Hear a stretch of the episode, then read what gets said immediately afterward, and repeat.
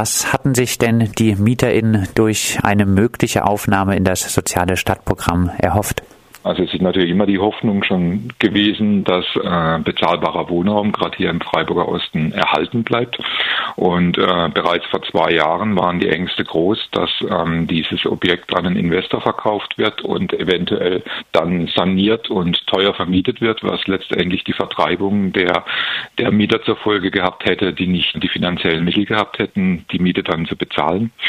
Ja, und ähm, die Hoffnung war jetzt da, dass äh, mit Unterstützung äh, des Landes mit der Aufnahme ins Projekt Soziale Stadt ein Modellprojekt, möchte ich es mal nennen, geschaffen hätte werden können, ähm, das A, die Mieten bezahlbar gehabt hätte, B, die dringenden äh, Sanierungen letztendlich durchgeführt worden wären, ja, und C, irgendwo dadurch auch der soziale Zusammenhalt hier in der Region gestärkt worden war.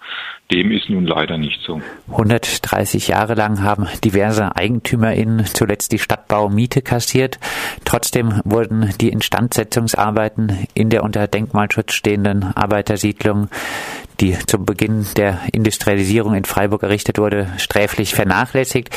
Wie lässt sich der Zustand der Siedlung aktuell beschreiben? Ja, also es ist immer das Bemühen gewesen, äh, der Mieterinnen und Mieter, ähm, das soweit in Eigenleistung instand zu halten. Ja, aber ähm, natürlich kommt, stößt jeder an seine eigenen Grenzen. Gut, der Zusammenhalt ist groß, aber ähm, ohne Unterstützung auch von dritter Seite geht es einfach nicht. Es müssen andere auch mit ins Boot genommen werden. Ähm, vor zwei Jahren hatte es Helmer Hasselberger mal gut beschrieben äh, vom Bauverein, hatte gesagt damals, dass eben es tatsächlich ja so ist, dass über 100 Jahre hinweg die Mieterinnen und Mieter nicht nur Miete bezahlt haben, sondern sich um die, um die Siedlung gekümmert haben, während von Seiten der Eigentümer, abgesehen vom, vom Erbauer, vom Herrn Riesler, nichts unternommen worden ist. Und von daher ist es also ja dringend nötig und geboten, dass Unterstützung und Hilfe kommt. Stadtbauchef Klausmann hat ja schon mal angedeutet, dass Sozialbindungen nach der Sanierung verloren gehen könnten. Ist dies noch der aktuelle Stand und wie wäre das zu bewerten? Also das kann nicht sein, ja, weil wie gesagt die Menschen sehr sehr viel hier investiert haben. Es ist auch äh, eine gute Gemeinschaft, ein guter Zusammenhalt entstanden. Also da würden wir uns vehement dagegen einsetzen, dass Sozialbindungen verloren gehen. Auch was äh, ähm, publiziert wird, äh, dass dann im Zuge der Sanierung eine Mieterhöhung ansteht, ist absolut nicht akzeptabel, weil ähm, da möchte ich einfach nur einen Vergleich bringen. Wir zahlen hier im Durchschnitt ja für die äh, sanierungsbedürftigen Häuschen schon 6,20 Euro 20 äh, Miete pro Quadratmeter. Und wenn man dann hört, dass glücklicherweise natürlich auch jetzt in der Sita Kaiserstraße 40 Sozialwohnungen erbaut werden für ein Investitionsvolumen von 6,7 Millionen Euro meines Wissens nach und bei die Miete 5,50 Euro pro Quadratmeter betragen kann, dann äh, kann es nicht sein, dass A Sozialbindungen wegfallen und B die Miete erhöht wird.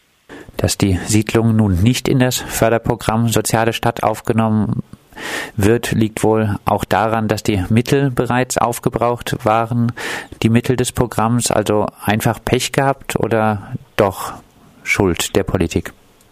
Also absurd, ja, und für mich einfach nicht nachvollziehbar. Ähm, ich denke, es ist auch eine Frage der Glaubwürdigkeit und das ist ja auch ein grundsätzliches, grundsätzliches Problem, was ich im Moment sehe äh, von Seiten der Politik, dass gerade mal insgesamt 3,4 Millionen Euro äh, Mittel zur Verfügung gestellt werden aus dem Programm Soziale Stadt für äh, die Stadt Freiburg, ja, bei dieser akuten Wohnungsnot und bei diesen drängenden Problemen, die wir haben, ist es letztendlich ein Tropfen auf den heißen heißen Stein.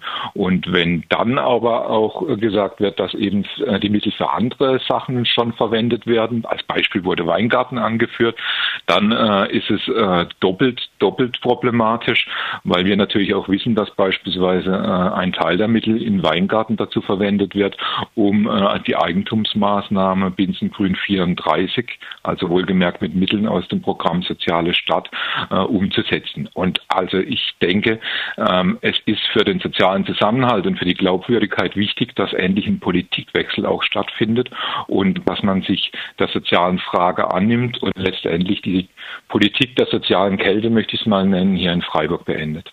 Hoffnung, dass die Knopfhäusler-Siedlung dauerhaft als bezahlbarer Wohnraum erhalten bleibt? Hoffnung immer, ja, und wir werden uns auch dafür einsetzen, dass eine Lösung gefunden wird, dass die Bewohnerstruktur erhalten wird.